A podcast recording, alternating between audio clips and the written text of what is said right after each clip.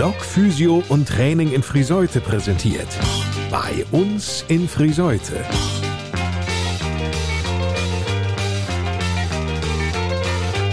Reden statt Rosten. Der HGV-Podcast mit Lars Kurs.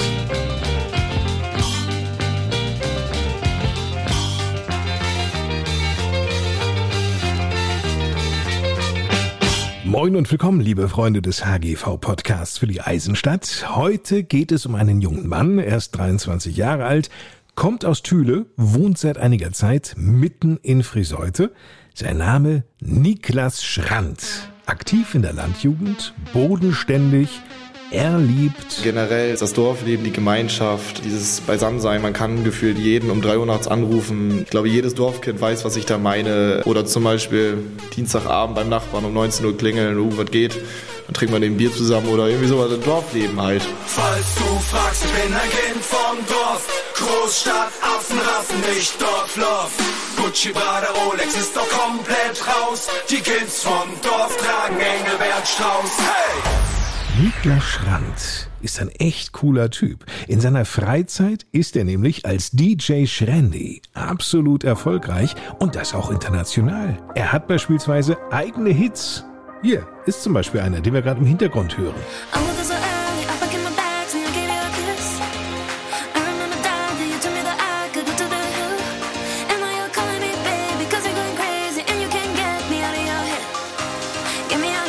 Randy Out of Your Head. Auf jeden Fall, das war auch einer meiner ersten und da sage ich mal, da habe ich mit sehr, sehr vielen Elementen gearbeitet und ja, nur so Summer-Vibes mäßig.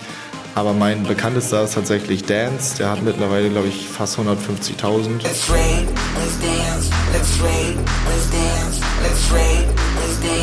150.000 Mal muss ein Song auch erst mal verkauft werden. Dazu gehört schon was. Als DJ Schrendi gelang ihm sogar so mancher Chartbreaker. Platz 2 in Paraguay. Ich kann selber nicht sagen, wie ich in die Charts in Paraguay gekommen bin. Das haben mich sehr viele angesprochen, weil ich ja Anfang des Jahres auch in der Zeitung war. Da durfte ich auch ein Interview halten.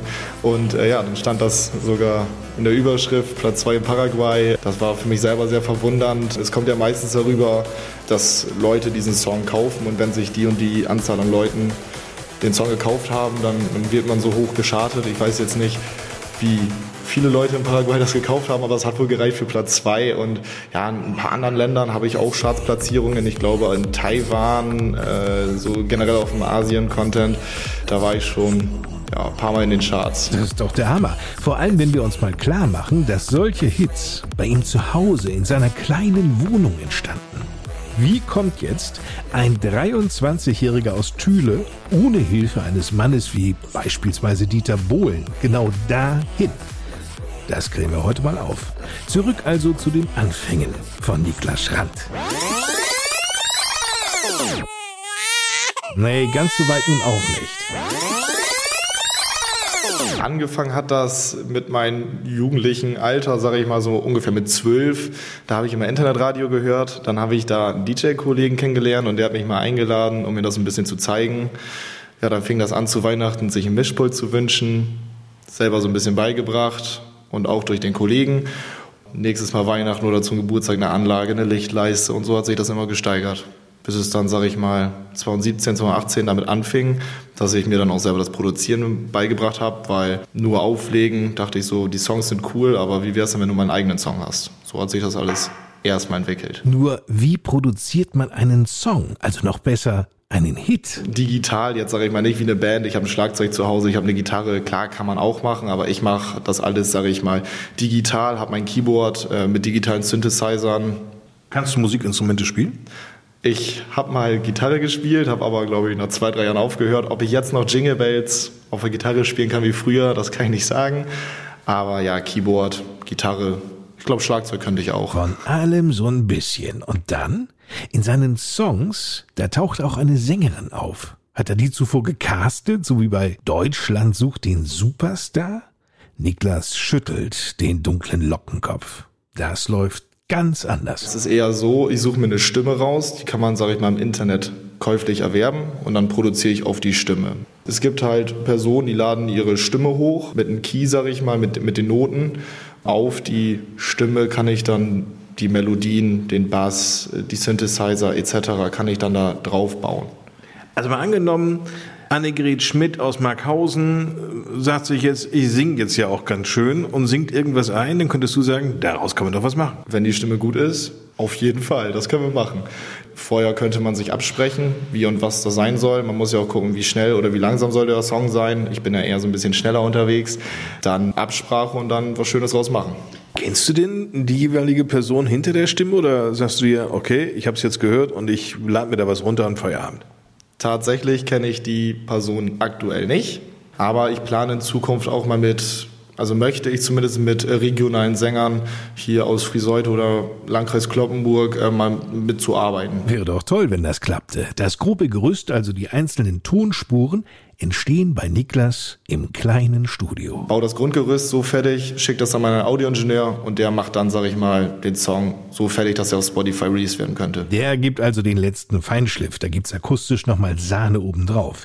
Eines der Ziele von Niklas Schrand ist es, eine Wiedererkennbarkeit mit seinen Stücken zu schaffen. Wie einst bei Avicii. Man hat gehört, es ist Avicii. Ich bin auch sehr traurig, dass ich nie auf ein Konzert gehen konnte, als er gestorben ist. Das hat mir auch sehr wehgetan, weil der war einfach eine Marke für sich und ich glaube, da kommt auch aktuell kein anderer Produzent ran.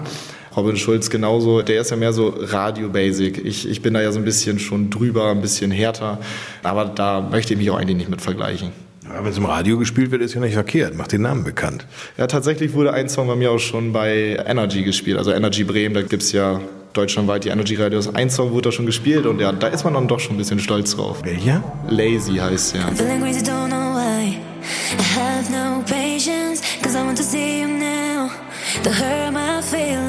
Lazy von DJ Schrendi alias Niklas Schrand aus Thüle, jetzt Friseute City.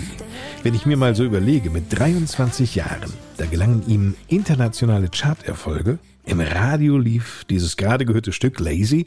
150.000 Mal wurde einer seiner Songs runtergeladen.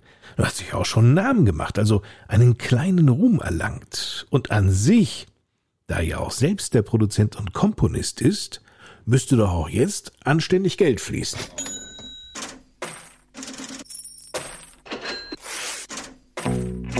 Nein, das ist, ich glaube, das ist ein bisschen klischeehaft. Man denkt, man hat viele Songs, wird im Radio gespielt etc. Es ist nicht so krass, wie man denkt. Ich würde sogar schon fast behaupten, man muss Geld noch drauflegen, weil erstens bei Spotify verdient man 0,0000 Schlag mich tot Cent pro Klick. Und dann bekommen die Labels auch noch einen gewissen prozentualen Anteil. Und sowas wird erst gelistet ab so und so viel tausend Streams. Und so hoch bin ich jetzt auch noch nicht. Also nur noch mal zum Verständnis. Du produzierst jetzt was für dich und sagst, Okay, klingt schon ganz gut. Spielst du das jemandem vor? Natürlich, also ich schicke das generell immer vorher ein paar Freunden, möchte natürlich deren Meinung hören, weil das ist mir super wichtig. Wenn es Verbesserungswünsche gibt, dann gucke ich, ob ich die umsetzen kann, aber ich produziere auch keinen Song, wenn mir der selber nicht gefällt. Also meine eigene Meinung ist mir da schon sehr wichtig. Wenn ich von denen, sag ich mal, das Go bekommen habe, dann schicke ich das den Plattenfirmen. Die hören sich dann diese Demo an. Im Normalfall, wenn denen das gefällt, sagen die, mögen wir, kriegst einen Plattenvertrag. Wie schnell reagieren die denn? Aber das ist immer sehr unterschiedlich. Kommt immer auf die Größe des Labels an. Ich würde sagen zwischen ein bis zwei Wochen. Aktuell warte ich tatsächlich bei einem Label seit ein, zwei Monaten. Kann natürlich noch nicht sagen, welches es ist. Eins der größten in Holland. Da hoffe ich natürlich auf positive Resonanz. Ich glaube, das ist eigentlich ein gutes Zeichen, wenn das lange dauert. Das wäre dann der nächste Step. Welcher Vorteil ist denn das denn eigentlich, den so ein Label mitbringt? Ja, die übernehmen halt einen ganz großen Teil des Marketings. Äh, zum Beispiel in Spotify ist es ja sehr wichtig, dass man in Playlisten kommt, weil es gibt ja Playlisten, die haben tausend Follower äh, oder hunderttausende Follower, die habe ich als Privatperson zum Beispiel nicht. Und äh, so ein Label vermarktet mich, packt mich in solche Playlisten rein, wo ich keine Chance hätte und dadurch kriegt man halt die Streams. Vermarkte mich auf deren Instagram, natürlich mache ich das so bei meinen eigenen auch. Spotify, Amazon Music, Deezer, die ganzen Online-Portale, das machen die alles für mich. Das ist schon ein enormer Vorteil. Aber es kommt immer was Neues dazu und aktuell habe ich jetzt seit drei Monaten keine Songs mehr veröffentlicht, weil ich aktuell an meinem ersten Album arbeite. Allem Erfolg zum Trotz. Der 23-Jährige sieht sich noch ganz am Anfang seiner Laufbahn. Also ich denke, da geht, glaube ich, noch einiges. Wenn ich jetzt die letzten Jahre vergleiche, wie sich das immer steigert, klar, es war Corona dazwischen, aber ich sehe zumindest die Statistiken auf Spotify. Ich habe mich, glaube ich, letztes Jahr um über 200 Prozent gesteigert. Ich denke, dieses Jahr wird es noch mehr, alleine vielleicht durchs Album wenn es, ich denke, Herbst, Winter könnte es kommen. Auftritte mäßig auch. Ich war in Süddorf, 4000 Leute. Die nächsten Auftritte, hauptsächlich lege ich ja Elektro auf, aber auch ab und zu Ballermann-Stars. Da war ich auch schon mit größeren Acts auf der Bühne, wie ja, in Süddorf war dann parallel. Ich war ja im Elektrozelt und das hat zwei Bühnen gehabt. Auf der anderen Bühne war Eke Hüfgold und dann auch generell mal solche Leute zu treffen wie Eke Hüfgold oder in Zukunft äh, Julian Sommer oder wen ich auch sonst so getroffen habe, Micha von der Rampe. Ja, habe ich die Jahre vorher nicht gehabt. Also so größere Persönlichkeiten zu treffen, mit denen auf der Bühne aufzulegen und ich glaube, und ich kann es mir auch vorstellen, dass das in Zukunft noch mehr werden könnte. Aber passt denn das zusammen?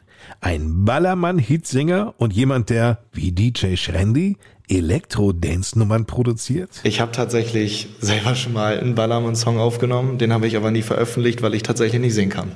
Das können ja manche von denen auch nicht. Ja, vielleicht gucke ich noch mal das Interessante war, ich war vor zwei Wochen auf Mallorca und dann in der Schinkenstraße kam nach, nach einem Auftritt Tobi, auch ein Ballermann-Star, hat da, glaube ich, um 1 Uhr aufgetreten, kam dann da auf einmal durch die Schinkenstraße und ich so, Tobi, und er ist ja hergekommen, weil ich kannte den letztes Jahr noch von Süddorf Backstage.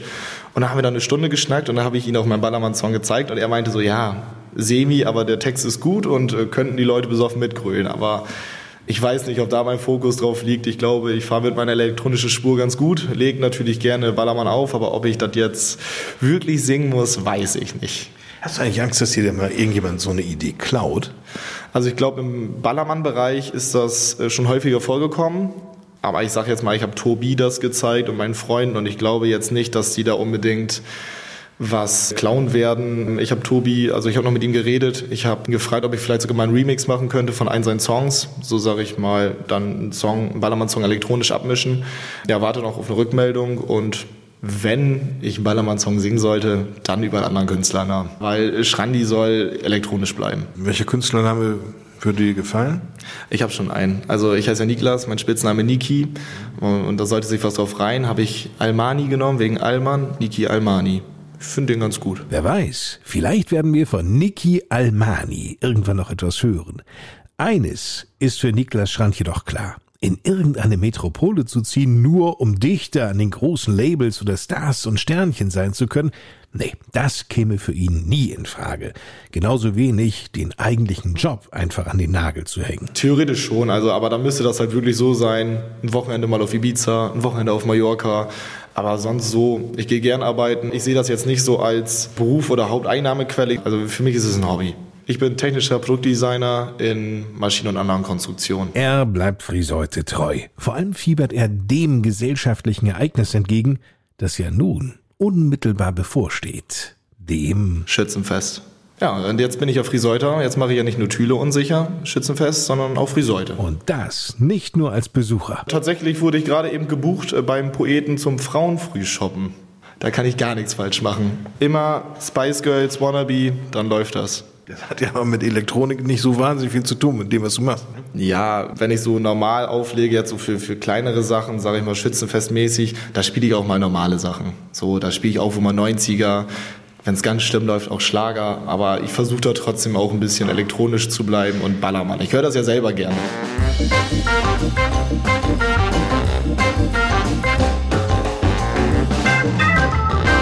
Niklas Schrand war das, alias DJ Schrendi in unserem Podcast für die Eisenstadt. Alles Gute, Niklas. Mehr von ihm auf dem Friseuter Schützenfest, das an diesem Wochenende bis einschließlich Montag wieder die Friseuter begeistern und ganz viele Besucher anziehen wird.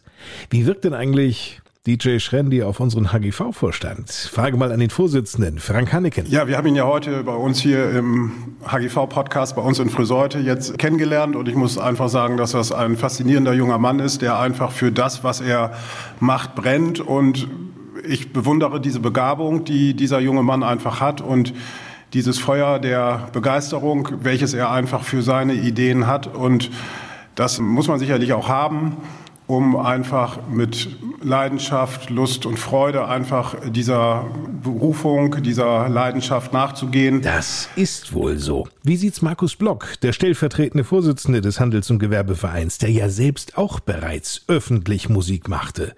So als DJ Markus im Nebenjob unter dem bekannten Motto Ich will Spaß?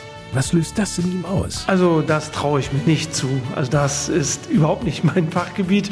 Ich habe mal so nebenbei auch Partys mal Musik gemacht, aber es hat irgendwie nicht so hingehauen, die Menschen mitzunehmen, in das Publikum reinhören zu können, sie dann vom Sofa runterzuholen. Das ist schon eine hohe Kunst. Und äh, da haben wir mit dem Schrendi natürlich aus Thüle, jetzt wohnhaft hier in Friseute, im Ortskern Friseute, jemanden hier vor Ort, der auch schon an mehreren Top Ten Hits bekannt ist in unterschiedlichen Ländern.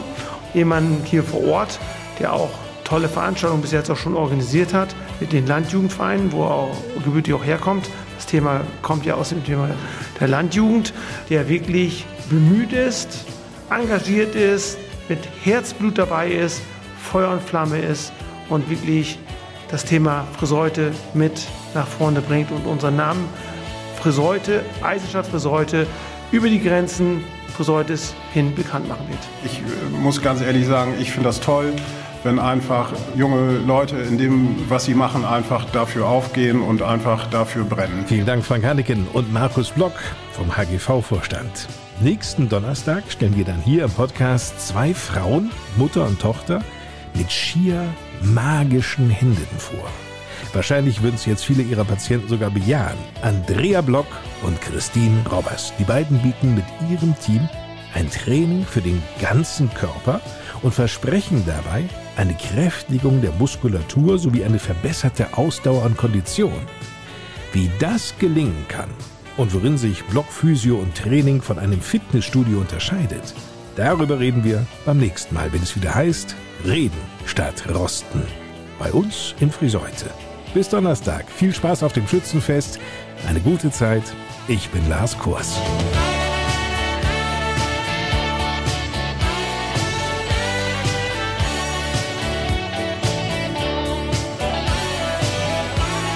Das war der HGV-Podcast für die Eisenstadt. Bei uns in Friseute. Reden statt Rosten. Präsentiert von Block Physio und Training in Friseute. Fühl dich fit, beweglich und gesund.